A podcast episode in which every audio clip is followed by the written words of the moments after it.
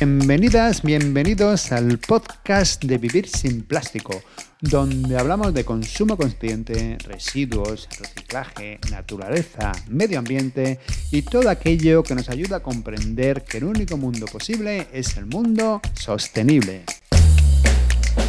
Hoy nuestro invitado es Óscar Alanda, biólogo, naturalista por convicción propia, según su madre, y según yo mismo, una persona que empatiza y contagia amor hacia cualquier ser de este planeta. Así que sin más, vamos a por la entrevista.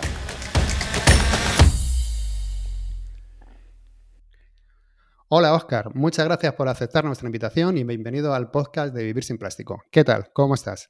Pues encantado de estar con vosotros, un honor, un placer estar eh, hablando con vuestro equipo y admirado del trabajo que hacéis. Sé que tu trayectoria es muy difícil de resumir, pero te voy a pedir que lo hagas. ¿Te importaría, por favor, presentarte un poco a ti mismo? Claro que sí, soy Óscar eh, Aranda, soy biólogo, me dediqué a la conservación y defensa de las tortugas marinas en México hasta el año 2012, que fue cuando dejé el proyecto y me vine a vivir a España con mi mujer y eh, yo me dedicaba por poco más de una década a proteger a las tortugas marinas que en México como en muchos otros sitios del mundo están eh, bueno protegidas en peligro de extinción pero sobre todo por el tema humano, ¿no? Por la influencia tan, tan extrema que se ejerce sobre sus poblaciones y por el saqueo y el comercio ilegal de su, de su carne y de sus huevos. Durante el invierno, cuando no era temporada de tortugas, yo me dedicaba a realizar actividades con ballenas, con grandes cetáceos, y combinaba ambos trabajos durante todo el año. Así que bueno, tuve una infancia muy eh, afortunada con mi familia, que viajando mucho, conviviendo con la naturaleza. Y bueno, aquí estamos. Dejé aquella etapa y ahora soy jardinero profesional eh, en un sitio magnífico y sigo conviviendo con la naturaleza de otra manera, pero me permite estar muy cerca, seguir sintiendo a los árboles, seguir sintiendo eh, a los seres que en estos sitios habitan y tratando siempre en oportunidades como la que me brindáis hoy de aportar un pequeño granito de arena en este mar de gente que busca conectar otra vez con lo que tenemos alrededor. Lo primero que quiero darte es la enhorabuena por tu libro, El lenguaje secreto de la naturaleza. Tengo que reconocer que me ha encantado y desde aquí es una lectura que recomiendo a todo el mundo. Si notas que me, te trato con mucha confianza, es porque después de leer tu libro es como si fueras amigo mío de toda la vida, la verdad. El libro tiene, tiene ese poder, eh, tiene una fuerza, es muy contagioso. Gracias. No sé si has visto la serie Los Darrell, pero yo imagino tu infancia como la del pequeño Gerald, que es eh, todo el día en el campo investigando sobre cualquier animal que estuviera a su alrededor. Cuéntanos, nos has dicho un poco, pero ¿cómo fue tu infancia? Bueno, yo era un niño muy enfermizo, yo sufrí de asma toda la, toda la vida y eso me, me hacía alejarme un poco de las actividades normales de un niño de mi edad. Eh, además que era un poco yo pues rarito porque siempre estaba mirando a los animalitos, mirando a los, a los bichitos, los más pequeños y realmente pues mm, yo vivía un poco aislado de este mundo, tenía pocos amigos y encontraba mi refugio en, la naturaleza. En aquel entonces vivíamos lo que eran las orillas de la ciudad y eso me permitía no tener que ir muy lejos a explorar y, y bueno pues me metía en los bosques para explorar y pasaba todo mi tiempo ahí.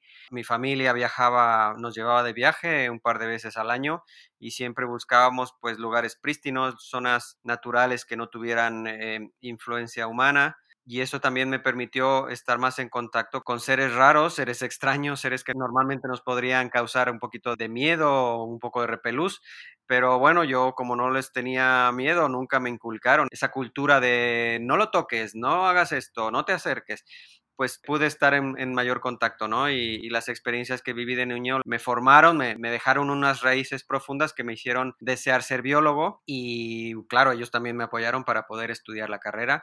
Y bueno, pues aquí estamos, ¿no? Eh, siempre intentando encontrar el lado bueno de los animales. En tu trabajo, cuando estuviste con las tortugas, era prácticamente casi siempre de noche, ¿no? No se imagina a uno un conservacionista en turno de noche. ¿Cómo era ese trabajo realmente? Bueno, era un trabajo muy intenso, sobre todo porque también por la mañana eh, había mucho trabajo que hacer. Entonces yo dormía muy poco. al final tú te involucras tanto y te das cuenta de que cuando no estás ahí, eh, los animales están solos y no tienen quien les defienda.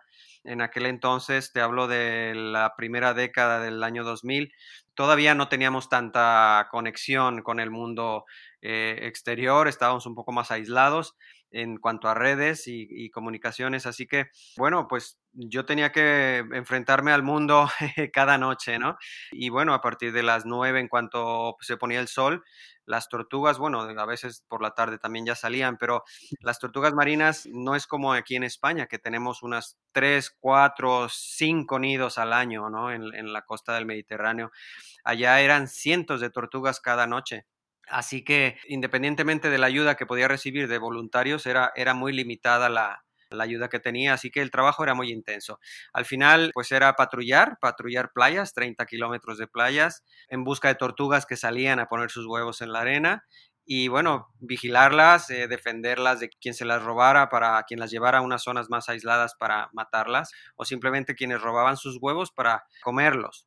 Hay unas creencias populares que el huevo es afrodisíaco y, y bueno, eh, hay mucho machismo detrás y es muy difícil de erradicar. Así que pues había que luchar no solamente contra quienes lo hacían, sino contra una cultura que lo promueve. Y eso es muy importante hacerlo notar, ¿no? Que en cualquier sitio del mundo, con cualquier animal del que se trata, tú te estás enfrentando con una, unas costumbres, unos hábitos que la gente está acostumbrada y realmente no se detienen a pensar por qué lo hacen, simplemente por tradición, pero no ven lo que hay detrás, ¿no? A veces ni siquiera es saludable para ellos consumirlo y lo siguen haciendo. En fin, para no desviarme porque me despisto, pues te lo puedo resumir así, era muy intenso pero muy gratificante estar a solas con una tortuga en la playa haciéndole compañía o ayudándola a cavar un nido a una tortuga que le faltara alguna aleta por algún accidente o alguna, algún golpe con una embarcación, sentirte parte de ese momento tan íntimo de una tortuga es algo que se te queda marcado de por vida.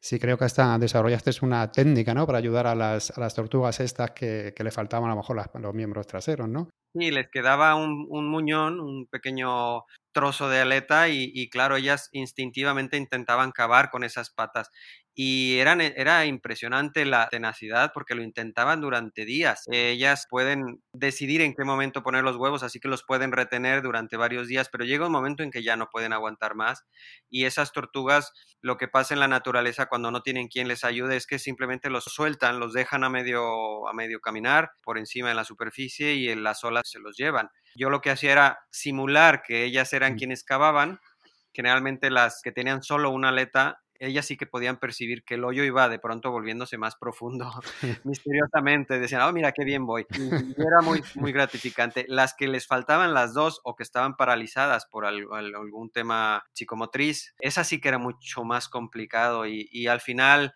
era cuestión de paciencia, pasabas tres, cuatro horas con ellas y, al final lograbas recuperar esos huevos, ¿no? Pero eran sensaciones, como te decía, muy gratificantes, pero también muy intensas y hay que tener muchísima paciencia y ganas de ser bañado en arena que te encuentras arena hasta en el más mínimo rincón de tu cuerpo después de tantas horas con ellas, pero vale mucho la pena. ¿Hubo alguna tortuga que tuvieras alguna relación especial?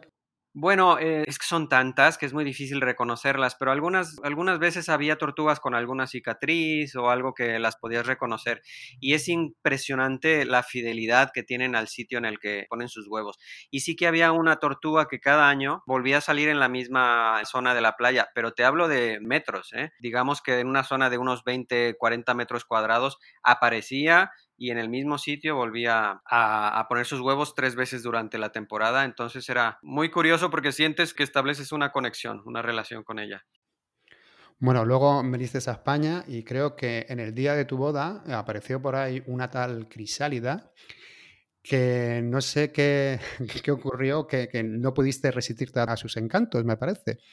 ¿Nos, puedes, ¿Nos puedes contar lo que ocurrió? Mi mujer la llamó grisálida por gris. Bueno, era una gaviota con una ala rota. Ya había llevado un proceso de rescate, ya se le había hecho una cirugía para fijarle el hueso roto y demás, pero la tortuga, la perdón, la gaviota aún necesitaba rehabilitación.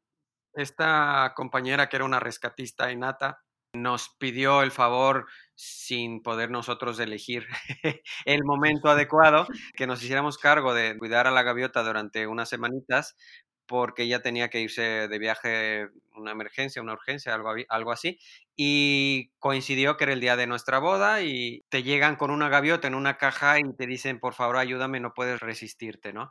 Así que en unas horas teníamos la ceremonia, eh, la boda civil, así que pues yo tenía que darme prisa en la terraza de casa, pues adaptarle un sitio totalmente inesperado, sin, sin materiales, para que la gaviota se quedara segura porque ya era una escapista perfecta, eh, sabía cómo abrir puertas con el pico se había escapado un par de veces donde la tenían, así que, y al final me vi en esa tesitura, eh, me puse a trabajar mi mujer se tuvo que ir al registro civil y hacer todo, todo la, cita, por lo menos que estuviera ella, ¿no? Y todo el mundo nervioso, todos preguntaban por mí. Al final ella, pues con esa gracia que tiene, decía, sí, bueno, es que está haciéndole un refugio a una gaviota y ahora vendrá y todo el mundo nervioso, menos ella. Afortunadamente somos igual de frikis y lo aceptó, lo, lo entendió perfectamente. Logramos crear en el último momento ya el, sitio. Me fui corriendo a la boda, ni siquiera me acordé de peinarme y, y bueno, salgo fatal en las fotos que me avergüenzo de las fotos de, nuestra boda. Pero bueno, la gaviota quedó a salvo y luego ya más adelante, pues la relación íntima, personal con la gaviota también fue impresionante. Unas lecciones de, de humildad con esta gaviota que me dejaron también marcado normal, después de, haberte hecho llegar tarde a tu boda, eh, es lo mínimo que tenía que hacer. Sí, qué menos. Bueno, eh, dices que para ti las plantas tienen el mismo nivel de importancia que, los animales. Incluso utilizas el término planteligencia. ¿Por qué te parece tan importante, no, tan inteligente las plantas y por qué crees que nos cuesta tanto a los humanos ver su inteligencia? Pues es que eh, el simple hecho de ver que son, son seres que no se mueven de sitio, que no tienen esa capacidad para enfrentarse a las adversidades de la misma forma que lo podemos hacer nosotros, animales en general, nos hace pensar que son seres inferiores. Luego, pues está mm, el tema de, los egos humanos también, ¿no? Eh, que siempre nos sentimos superiores, pero independientemente de los egos, yo creo que a las plantas se les ha dado un valor, sobre todo por el uso que podemos tener de ellas, ¿no? Y al final hay todo un mundo en el tiempo en el cual la vida corre de forma distinta a la nuestra y este es el caso como en el universo, este es el caso de las plantas, que su vida es tan lenta que para nosotros pareciera que no pasa nada, en resumen. Pero bueno, ya con el paso de los años que las tecnologías nos lo han permitido, el time lapse, eh, adelantar o acelerar las, los fotogramas durante un periodo de tiempo nos, nos ha permitido descubrir ese mundo oculto de las plantas, ¿no? En el cual son dinámicas, eh, tienen también una capacidad para moverse, para reaccionar ante los estímulos que mm, no nos hace tan diferentes eh, entre unos y otros. Yo me acuerdo, y lo cuento también en el libro, de que me marcó mucho un trabajo que hubo durante los años 70 y algo, en el cual se les tachó de locos a quienes estudiaron esto, eh, el tema de que las plantas sentían, que las plantas se comunicaban, que podían hasta, hasta gritar. Y bueno, sí que es verdad que hay, hay mucha polémica detrás, pero poco a poco en las últimas décadas se ha podido ir demostrando una cosa tras otra.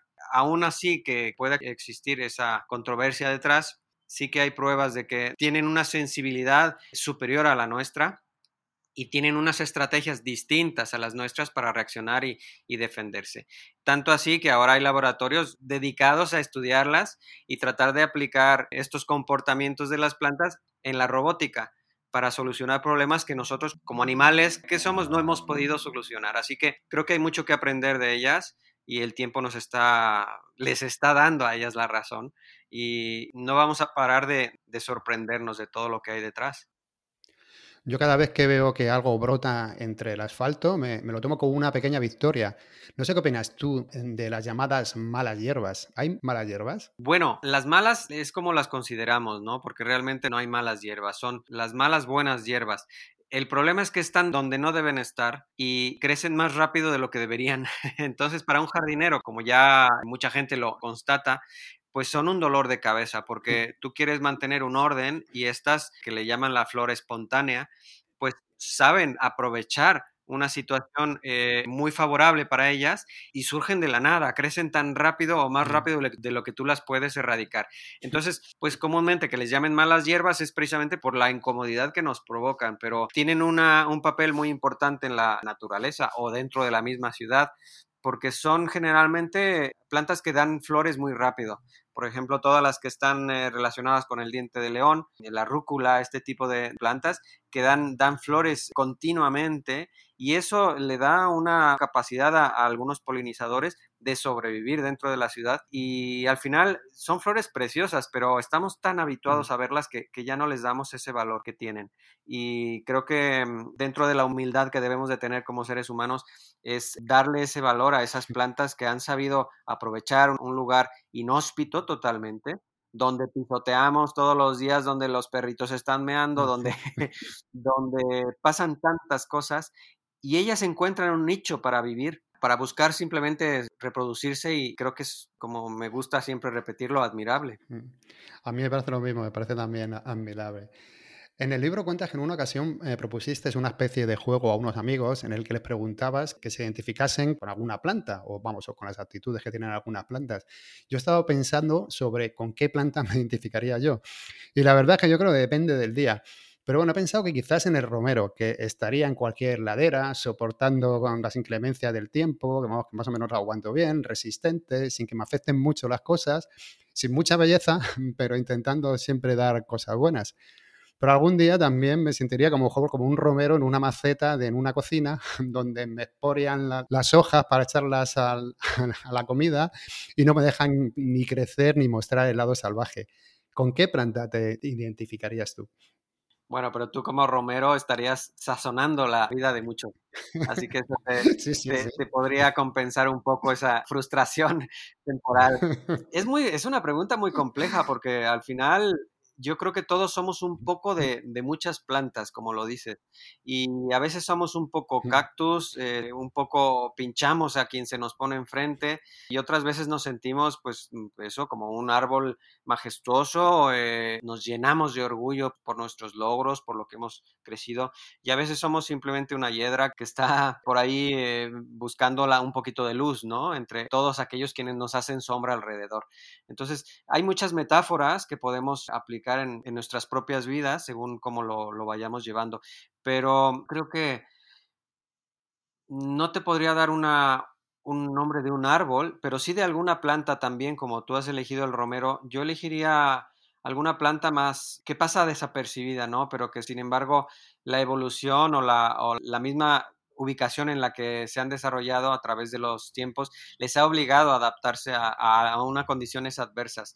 Es muy admirable cómo algunas plantas carnívoras, por ejemplo, que a mí me han fascinado desde niño, han sabido aprovechar en eso, ¿no? Que no encuentran los nutrientes, no encuentran lo que necesitan para sobrevivir en un lugar pobre y sin embargo han sabido desviar esa búsqueda de nutrientes en sus propias hojas. Y me gustaría sentirme un poco pingüícula que es la grasilla que llamamos en España. Es una planta muy, muy, muy discreta que vive a, a, ras de suelo con unas hojas muy pequeñitas, pero que mm, durante la época más favorable pues puede desarrollar unas hojas un poquito más pegajosas para atrapar algún mosquito que se sienta atraído por su olor o por el brillo de sus hojas.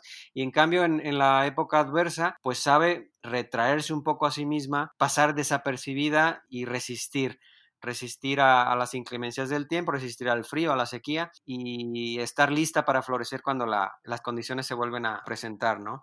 Así que bueno, también hay muchas lecciones que aprender de ellas y yo creo que es lo que admiro mucho. Luego la busco por, en, en, internet porque no, no, la pongo imagen. Pues mira, en, en, España hay algunas especies, en Sierra Nevada, eh, bueno, son difíciles de encontrar, pero sí que las hay. Y está la gran mayoría, lo que es todo el hemisferio norte, pero algunas sí que en América sobre todo se han podido abarcar hasta el hemisferio sur. Pero vale la pena, ¿eh? vale la pena. Es como un, un pingüícula, como un pingüino, pero cula. Perfecto. Además, eres un gran defensor de los animales con muy poco glamour para los humanos o para nosotros, como por ejemplo los caracoles. Creo que hay por ahí un hospital de caracoles.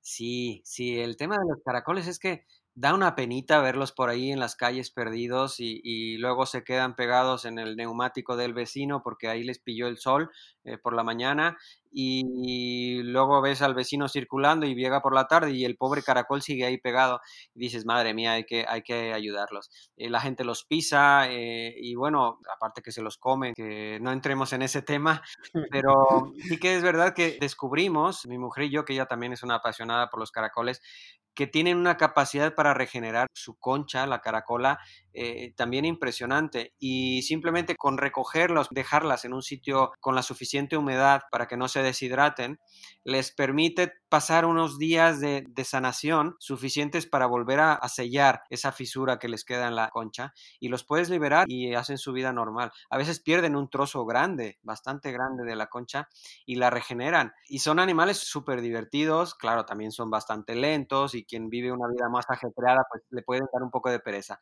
pero verlos comer, cómo raspan la, comida con su boca, con esos miles de dientecillos que tienen en ella, los ojitos con los tentáculos. Lo digo ah, sin entrar en términos biológicos, pero para entenderlo mejor todos, creo que vale mucho la pena tener un caracol en casa, eh, protegerlo, alimentarlo y cuando vuelve a llover en el campo lo soltamos. Eh, le estamos haciendo un favor, pero también el caracol nos hace un favor de recordarnos, como lo digo en el libro, que somos más parecidos unos a otros de lo que pudiera parecer en la apariencia exterior. En tu Instagram tienes algunas fotos de caracoles que son una, maravilla. Hay algunos que son minúsculos, minúsculos. Sí, bueno, porque luego eh, también son muy, son muy buenos reproduciéndose cuando las condiciones lo permiten. Así que nuestra caracola protagonista, que ya murió este verano, la tuvimos en casa pues un año y medio o algo así. Y ella nos dejó como cuatro generaciones de caracoles todos los liberábamos y bueno, crecían un poco y los liberábamos, ¿no? Pero sí que son minúsculos y son unas mini micro réplicas de la madre y bueno, pues son muy divertidos también. No, sí se les ve, se les ve muy divertidos. Las cortapichas o tijeretas dices que son una madre coraje. Tienen una vida social muy compleja y que sus alas son una obra de ingeniería perfecta. Yo nunca me había planteado la vida social de los cortapichas, la verdad. ¿Por qué nos cuesta tanto aceptar a los insectos? Yo creo que la, la respuesta está en nuestra falta de tiempo. No tenemos tiempo de observar y la observación es lo que nos permite aprender. Yo invito a todo el mundo con quien hablo que se detenga un momento, ¿no? admirar. Dentro de la observación está la admiración y admirar nos permite sentir empatía.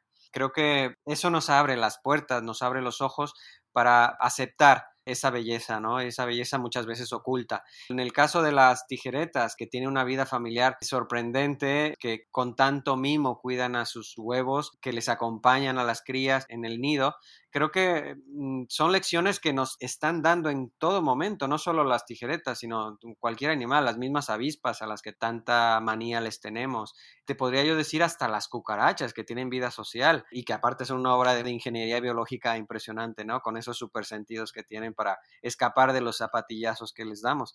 Eh, así que yo creo que lo resumo en eso, la observación, dedicarnos el tiempo necesario para observar un animal, sea cual sea. Yo la verdad es que ya hace mucho tiempo, no me acuerdo cuando cambié el chip, ya no mato ningún animal por pequeño o horrible que me pueda parecer. Siempre los invito a salir de casa, pero tengo que reconocer que tengo una excepción, tengo que hacer una confesión. En el caso de los mosquitos, cuando me despiertan por la noche, los mato, la verdad, con gusto a veces. Patri, 50% de vivir sin plástico, tiene la paciencia de ir a la cocina, coger un vaso, cazarlos. Yo soy más de, de chancletazo. Mi amiga Sonia, que seguro que no estaba escuchando, dicen que no pasa nada, que los mosquitos mosquitos no tienen alma. No tienen alma. no tienen alma.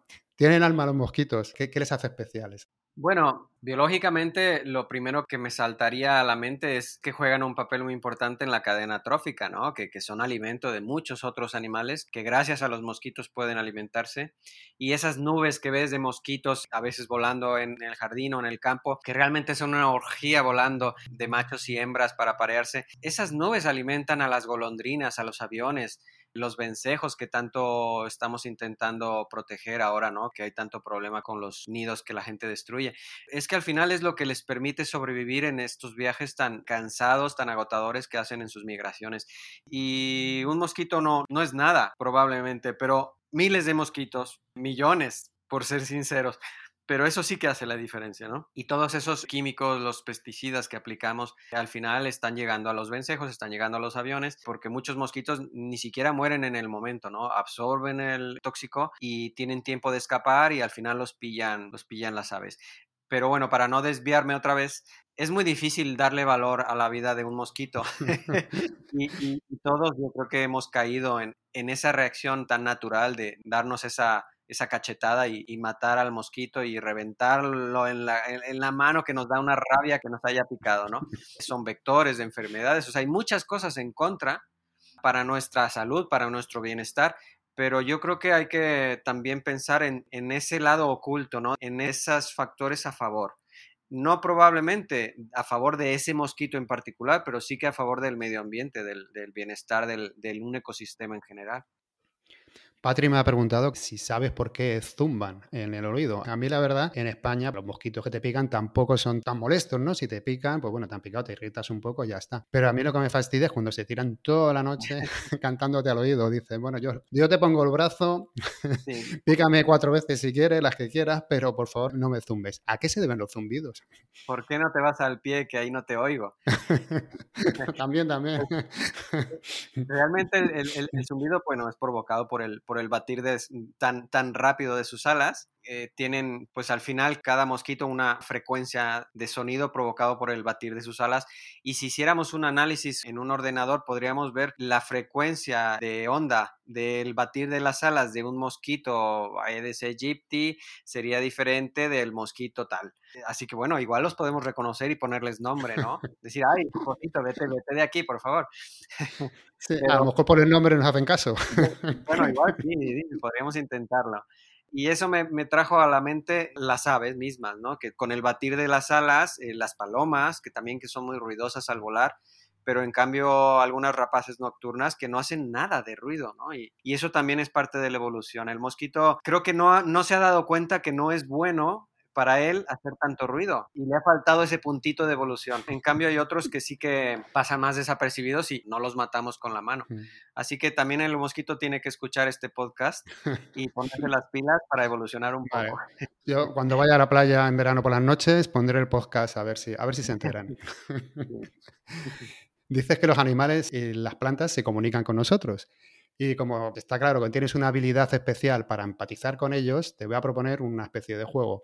Que te pongas en la piel, o bueno, plumas, corteza o, o esqueleto de alguno de estos seres, le pongas voz y que, me conteste lo que, lo que ellos nos dicen. Vale. Yo voy a interpretar el papel de un humano, digamos así, medio. Y tú te voy a pedir que interpretes dos papeles distintos. ¿Te parece? De acuerdo. Vale, pues bueno, Oscar, pues en un rato volveremos a hablar. Me despido. Por favor, pásale el micro a la gaviota esa que creo que está justo a tu lado. Señora gaviota, ¿qué tal? ¿Cómo estás? Pues aquí un poco enfadada con los humanos. Cuéntame, ¿ahora qué quieres? Es que hay algo que no entiendo de, de vuestra especie. Tenéis alas, podéis volar grandes distancias ¿Qué hacéis en los vertederos de muchas ciudades comiendo nuestra basura? Basura que es comida para mí. Y en el mar mm. lo habéis esquilmado todo, que no encuentro comida, pues me tengo que ir a los basureros donde, donde vosotros tiráis lo que es comida para mí. Además, sois un poco egoístas, ¿no? ¿Por qué os pegáis entre vosotras por algún pequeño trozo de, pescado? ¿Cómo quieres que empatice contigo si tú no empatizas con tu propia familia? Bueno, empatizamos a nuestra manera, pero es verdad que somos un poco territoriales. Defendemos nuestra comida precisamente porque no sabemos si vamos a poder comer mañana. Así que no me juzgues porque el hambre que tú pasas no es la misma hambre que paso yo. Bueno, y además no mostráis ningún respeto por nosotros, los humanos. Aprovecháis cualquier descuido para robarnos nuestra comida. Y luego dicen que eso es de inteligencia. A mí me parece jugar sucio, ¿no? pues a ver si espabiláis y en, y en los parques eh, hacéis lo que tenéis que hacer en lugar de estar comiendo bocadillos y charrando tanto tiempo. Bueno, además hay una cosa que a mí me hace mucha gracia de vosotras, que es cuando voy a una playa más o menos solitaria y cuando voy llegando a vosotras siempre os da por salir volando y siempre en mi misma dirección. O sea que al rato, a los 30 segundos, otra vez estoy con vosotras y tenéis que salir volando. Con lo comodonas que sois, yo es que no sé cómo, cómo no os vais para atrás, sino en mi misma dirección. Creo que tenemos que aprender de esa reflexión tuya. Pero lo más lógico para nosotros es huir de ti y lo que nos aleja es lo que a ti te acerca después. Así que vamos a empezar de nuevo y volverás a acercarte de nuevo y otra vez volamos. Pero tienes razón, tenemos que aprender de eso. Bueno, Gaviota, venga, pásale el micro a la avispa, que creo que está ahí al lado tuyo, antes que te pique. vale, adiós. ¿Qué tal, avispa? ¿Cómo estás? Hola. En realidad tenía mucha ganas de hablar contigo. Te voy a contar lo que más me molesta de tu actitud. ¿Por qué cuando estoy tomando algo en una terraza tranquilamente siempre tienes que venir a chupar mi bebida? Porque a vosotros los humanos os gustan mucho las bebidas azucaradas. Y el azúcar a nosotros nos flipa. Nos encanta el, dulce. Así que si quieres bebe bebidas menos azucaradas, que son más saludables para ti, y así ya no me vas a ver tan a menudo al lado tuyo. Bueno, además eres un poco cabezona. Si te da por mi vaso, sí que si sigues dando vueltas hasta que asustas a mis hijos. En una ocasión hasta, hasta atacaste a uno de ellos. ¿Crees que es normal atacar a un niño indefenso? Pues el niño algo me habrá hecho. No me acuerdo ahora, pero algo me habrá hecho. Me habré asustado. Pero si me tratas con cuidado y no me asustas, te prometo que no te voy a picar. ¿Y qué manera tienes de hacer los nidos siempre en mi jardín? ¿Será que no tienes campo por ahí en cualquier sitio que tienes que venir siempre al lado de, nuestra casa? Te voy a contar un secreto. Voy a anidar donde hay agua. Si tengo agua cerca para beber, ahí voy a hacer mi nido. Porque pasamos mucha sed en el campo. Bueno, pues ya tendría cuidado para quitar el agua. Además, sois un poco inútiles, ¿no? Las abejas por lo menos polinizan y nos dan miel, pero vosotras, ¿qué nos aportáis? Pues si te acuerdas, en la tomatera que tienes en tu terraza, tuviste muchas orugas que se comieron todo. Pues esas orugas son comida mía. Si me dieras la oportunidad de vivir cerca, yo me haría cargo de comerme esas orugas y tus tomates estarían maravillosos. No sé yo, no sé yo. Anda, pásame por favor a la hormiga, que no me convences. Bueno, piénsatelo, adiós. Hormiga, tengo que reconocer que por tu especie siento más admiración que por las avispas. Pero dime, ¿cómo vivir trabajando como una esclava siempre para una reina? Bueno, es que no me considero esclava, me considero parte de un equipo y si no trabajamos todas en este esfuerzo conjunto, no podríamos vivir. Así que la reina lo que hace es guiarnos y nos mantiene unidas, pero al final podemos encontrar la comida y podemos vivir tranquilamente. Siempre vais ahí en fila india como tontas. ¿No falta un poco de personalidad? ¿Qué hacéis en el tiempo libre? Pues si, si un día dedicas un poco de tiempo para observarnos, verás cómo nos estamos comunicando constantemente. Vamos unas para un sentido y otras vamos en otro. Y una a una nos chocamos las antenitas. Y en ese breve instante que para ti no es nada, para nosotros nos estamos comunicando a dónde vamos, si hay comida, si no hay comida y si la reina durmió bien o no durmió bien. Así que tenemos toda una vida social que afuera del hormiguero también la mantenemos al día. Hay por ahí un loco, un tal Oscar, que dice que deberíais crear una asociación Hormigas sin fronteras la llama, para ayudar a los humanos. ¿Qué nos podréis enseñar vosotras, tan minúsculas y con ese cerebro tan básico? Pues básico, pero mira que hemos sobrevivido durante millones de años, ¿eh? A ver si vosotros hacéis lo mismo, que con el camino que lleváis yo no sé a dónde vais a llegar. Pero tenemos mucho que enseñar, porque en nuestra sociedad ha habido una capacidad de trabajar en equipo que vosotros los humanos no habéis podido lograr. Así que voy a seguir el consejo de Oscar y haremos eh, Hormigas sin Fronteras para asesorar a los seres humanos. A ver si cambian el rumbo. Bueno, no sé yo. Por favor, llevar el micro al árbol, que el árbol no puede moverse, el pobre. Vale.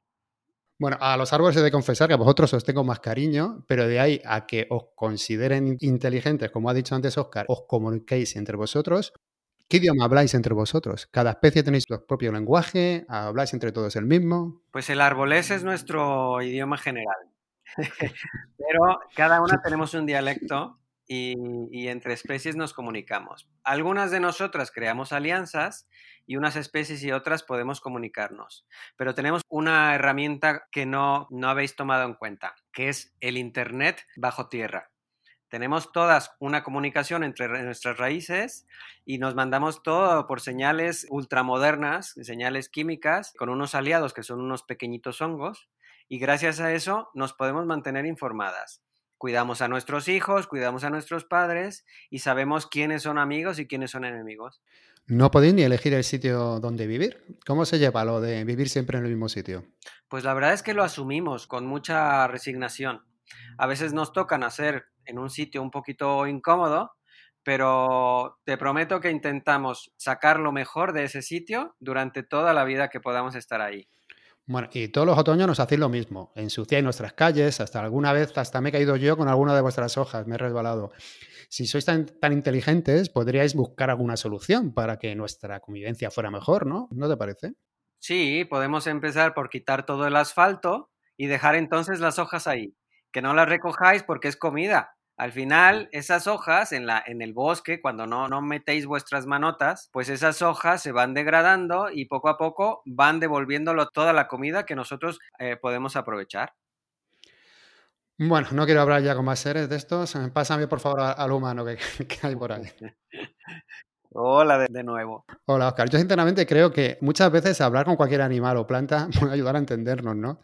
A que nos pongamos en su lugar. Yo creo que tú les hablas, ¿no? Sí, sí, parezco el loco de la, de la esquina. De hecho, hace unos días que visité un bosque, me encontré pues con una historia agridulce, recuerdos muy bonitos, que fue el bosque con el que yo conviví desde pequeño, pero el, el bosque ha cambiado. 40 años después, el bosque ya no es el mismo que yo conocí de niño y aunque aún perduran algunos árboles que sí que he visitado, pues tú notas ese cambio. Y para eso tengo que decirte que ya no sé de qué te estoy hablando. ¿Cuál era la pregunta? que les hablan mucho a, lo, a, los animales. Es verdad. Y me despedí de esta tierra, puse de cuclillas, puse mi mano en la tierra y le pedí que por favor siguiera luchando por vivir en este mundo tan cambiante y que mm, ojalá y nos volvamos a ver de nuevo. Creo que creas o no en una energía superior, en el universo o como quieras llamarlo, creo que las conexiones que podemos establecer con la naturaleza, ya sea con un solo ser vivo, con un bosque entero, con un ecosistema, creo que esa conexión nos, da una vitalidad que nos permite seguir creyendo en, en el futuro. Y, y, vale la pena hablar con la avispa, pedirle por favor que no te pique o que te tenga paciencia cuando estás haciendo jardinería para que no te pique. Pero está también el otro lado que nosotros deberíamos escuchar lo que ellos nos dicen, ¿no? Y son señales también muy claras en ocasiones que simplemente las ignoramos, pero la avispa nos está mandando advertencias, nos está diciendo, por favor, que estoy aquí, tranquilo, tranquilo. Así que por ambos lados creo que debemos de hablar y tendríamos una vida mucho más armoniosa. La última vez que hablé con, unos amigos míos sobre los animales, sobre que todos los animales somos iguales, uno me respondió, ¿me vas a decir a mí que soy igual que una babosa? Yo me di cuenta que hay mucho por hacer. ¿Cómo podemos hacer empatizar a personas poco empatizables con el resto de seres vivos? Bueno, es difícil, no, no te digo que no. Y creo que por ejemplo, vosotros hacéis un gran trabajo para crear conciencia y, creo que el, el, trabajo está en todos nosotros, ¿no? Con diferentes estrategias. Yo siempre digo que hay que educar a los adultos, porque nos enfocamos mucho en educar a los niños, pero los adultos somos quienes les ponemos el freno a los niños. Estamos evitando que los niños realmente conecten otra vez con la naturaleza ya sea por miedo o para que el niño no se meta y no se vaya a caer, no se vaya a romper la cabeza o una mano. Pero al final todos nos tocó pasar por esa etapa y, y si nos toca caernos de un árbol, pues nos caemos. Vamos a aprender de esas lecciones y los adultos somos quienes marcamos esas líneas en las cuales los niños van a seguir. Yo creo que si mis padres hubieran tomado una actitud distinta, yo no habría tenido esa conexión con los seres vivos con los que me he encontrado, ¿no? Así que yo creo que mucho del trabajo es concienciar a los adultos de cualquier estrategia que tengamos de, educación ambiental, siempre hablando con un lenguaje muy, muy sencillo, muy claro, porque a nadie le apetece hablar de terminologías, etcétera, etcétera. Y de la forma más básica, más humilde, creo que sí que podemos lograr hacer que los padres nos ayuden a educar a los niños. Lo que pasa que a veces yo pienso que en ocasiones, no siempre ocurre al revés, que son los niños los que educan a los padres que a lo mejor en, les enseñan algo en la escuela y lo toman con mucha pasión y son capaces de volver a casa y educarles a los padres. O sea que también yo creo que va un poco por otros lados. En paralelo, sí.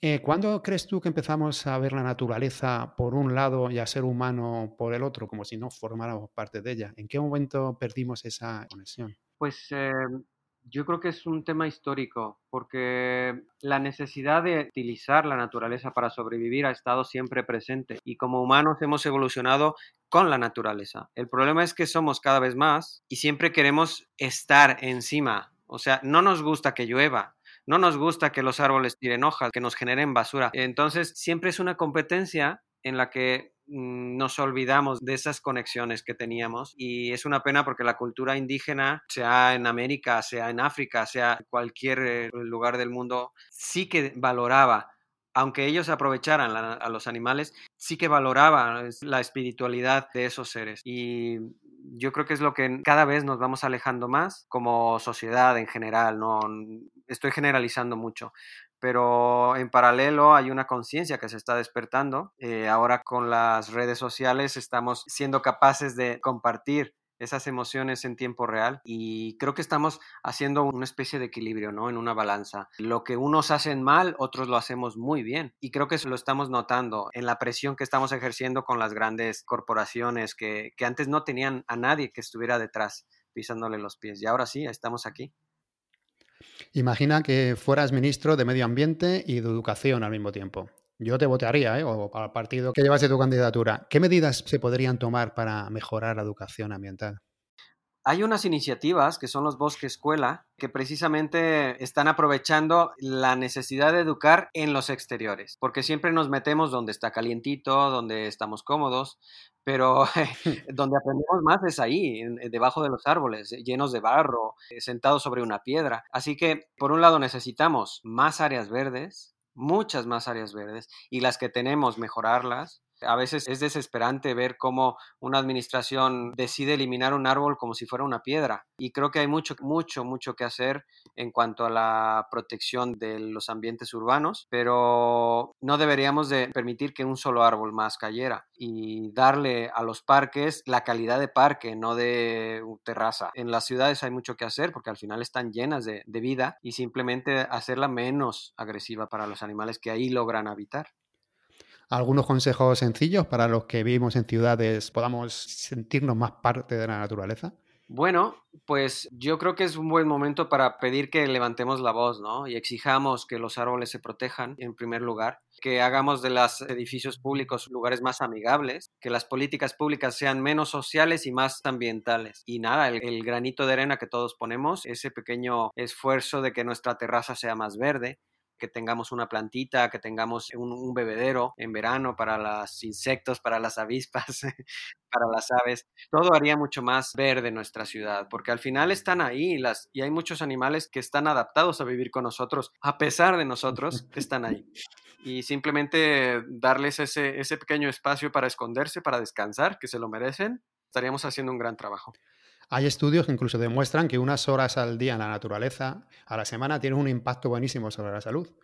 ¿Deberían los médicos recetar naturaleza? Por supuesto, por supuesto, ya se hace en algunos países y creo que hay una, a veces una sensación de que la parte social que receta ese tipo de terapias es más holística y la gente lo ve un poco raro, pero nosotros venimos de ahí, venimos del bosque, venimos de la naturaleza y nuestro organismo reacciona favorablemente a la presencia de, árboles, de aves, de un verde, por lo cual no es descabellado que cada vez más abiertos estemos a este tipo de terapias, ¿no? Y creo que vamos muy lentos, eso sí que deberíamos de aceptarlo y, asumir que debemos de hacer más terapia verde en nuestras vidas y depende de nosotros. Sí, yo, al final creo que el amor a la naturaleza nos ayuda incluso a ser mejores personas con, nuestros mismos semejantes, ¿no? El empatizarte con otras plantas, con animales, pues al final hace que empatices más hasta con, con tu vecino en un momento dado, ¿no? Yo creo que viene bien por todos lados. Yo creo que hasta las plantas que tienes detrás de ti en tu casa están ahora más contentas de escuchar toda esta conversación. a veces es verdad, a veces es verdad y crecen con más ganas. Bueno, te has puesto en el papel de cuatro seres distintos, pero si todos los animales y plantas de este planeta tuvieran una reunión para deliberar qué decirnos a la especie humana, ¿qué crees que nos dirían? Mm, creo que no podemos decir esa frase en público. Sería demasiado, demasiado agresiva. Mm. Pero si lo traducimos a un lenguaje público, coloquial para todas las edades, sería algo así como, pero ¿qué estáis haciendo? Si os estáis cargando vuestra propia casa, ¿no? Tenéis todo para vivir bien, ¿por qué no lo hacéis? ¿Por qué no os coordináis? ¿Por qué no buscáis una estrategia menos agresiva con el ambiente, ¿no? Creo que tenemos todo, todo para sobrevivir, para vivir bien en, en, armonía y simplemente dejar atrás todo lo que es lo más cómodo de hacer, lo más rápido y aunque nos cueste un poco, pero buscar un camino distinto. Sí, a mí me encanta tu lema. Proteger, respetar, para siempre disfrutar. O sea, las tres tienen que ir de la mano, ¿verdad? Sí, sí, claro, tenemos que sentirnos cómodos en el espacio en el que vivimos, pero es que ese es el problema, que nosotros mismos nos estamos causando una incomodidad con nuestras acciones, ¿no? Y como sociedad es muy difícil organizarnos, pero yo realmente creo que es posible. Y haciendo a un lado los egos, lograríamos encontrar un acuerdo. Esperemos que poco a poco lo vayamos consiguiendo. Colaboras con, bueno, varios medios, pero entre ellos con la revista Pantera. Es una revista para niños, pero yo además diría que es una revista para adultos que quieren sacar el niño que llevan dentro. O por lo menos eso es a mí lo que me sucede con ella. Es una auténtica maravilla. Yo creo que a veces tenemos demasiada información y simplificar los temas como lo hacéis en la revista, a mí me parece que es fabuloso. Yo de aquí también la recomiendo porque de verdad que nada más que se pueden decir cosas buenas de ella. Es una joya, ¿eh? Bueno, Ah, que sí, ¿verdad? Ya no, no porque... No porque eh, porque mi colaboración es minúscula, es muy pequeña, pero es una revista que si los niños de nuestras generaciones la hubieran tenido, es que este mundo sería distinto, de verdad. Hmm. Así que esta es una oportunidad para que todos nuestros niños tengan uno en su biblioteca, porque es una joya digna de, de exhibir. Es verdad, y hasta los adultos, como te digo yo, si yo las leo con ganas, o sea, que no es una cosa que digas que es de niños, niños, de niños y niños ya más adultos. Bueno, ¿dónde pueden encontrarte las personas que quieran saber más de ti? ¿En Instagram, en tu blog? ¿En dónde eres más activo? Bueno, el blog lo tengo un poco abandonado por falta de tiempo. Ahora dedico todo mi tiempo a las plantas. Estoy trabajando en otro libro también, pero bueno, llegará el momento en, que esté terminado. Por ahora, pues en las redes estaré encantado de, charlar con, vosotros. Eh, me encontráis como Oscar S. Aranda en Instagram o en Facebook o en Twitter. Vale, y bueno, lo acabas de decir, pero vamos, recomendar otra vez tu libro, que creo que va ya por, bueno, lo hemos dicho antes fuera de micro, que va por la tercera edición, o sea que esperemos que tenga muchas más. Y mientras tanto, pues nos quedaremos en espera del segundo, que esperemos que, que venga pronto. El lenguaje secreto de la naturaleza que os va a encantar. ¿Hay algo más que, quieras añadir? Pues agradecer vuestro trabajo, hacéis un gran trabajo y también la gente debe de darse cuenta de que el tema de los plásticos es un tema muy complicado, muy complejo y que también cuesta mucho adaptarse a vivir sin plásticos, pero precisamente vuestra, vuestra labor eh, nos está abriendo los ojos en este sentido. Así que yo no me queda más que agradeceros vuestro trabajo y la oportunidad de hablar por este medio. Muchas gracias, Oscar. Si al final yo creo que es un poco todo, un poquito de plásticos, un poquito más de naturaleza, entrar al, no sé, al mundo natural de alguna forma y seguir ahí poco a poco avanzando e intentando entre todos crear un mundo mejor, que eso es lo importante. Oscar, muchísimas gracias por tu tiempo, un placer hablar contigo y nada, nada más que te deseo lo mejor, mucha suerte con todos los proyectos que tengas y a seguir concienciando a muchas personas. Ha sido un verdadero placer. Un abrazo. Venga, un abrazo.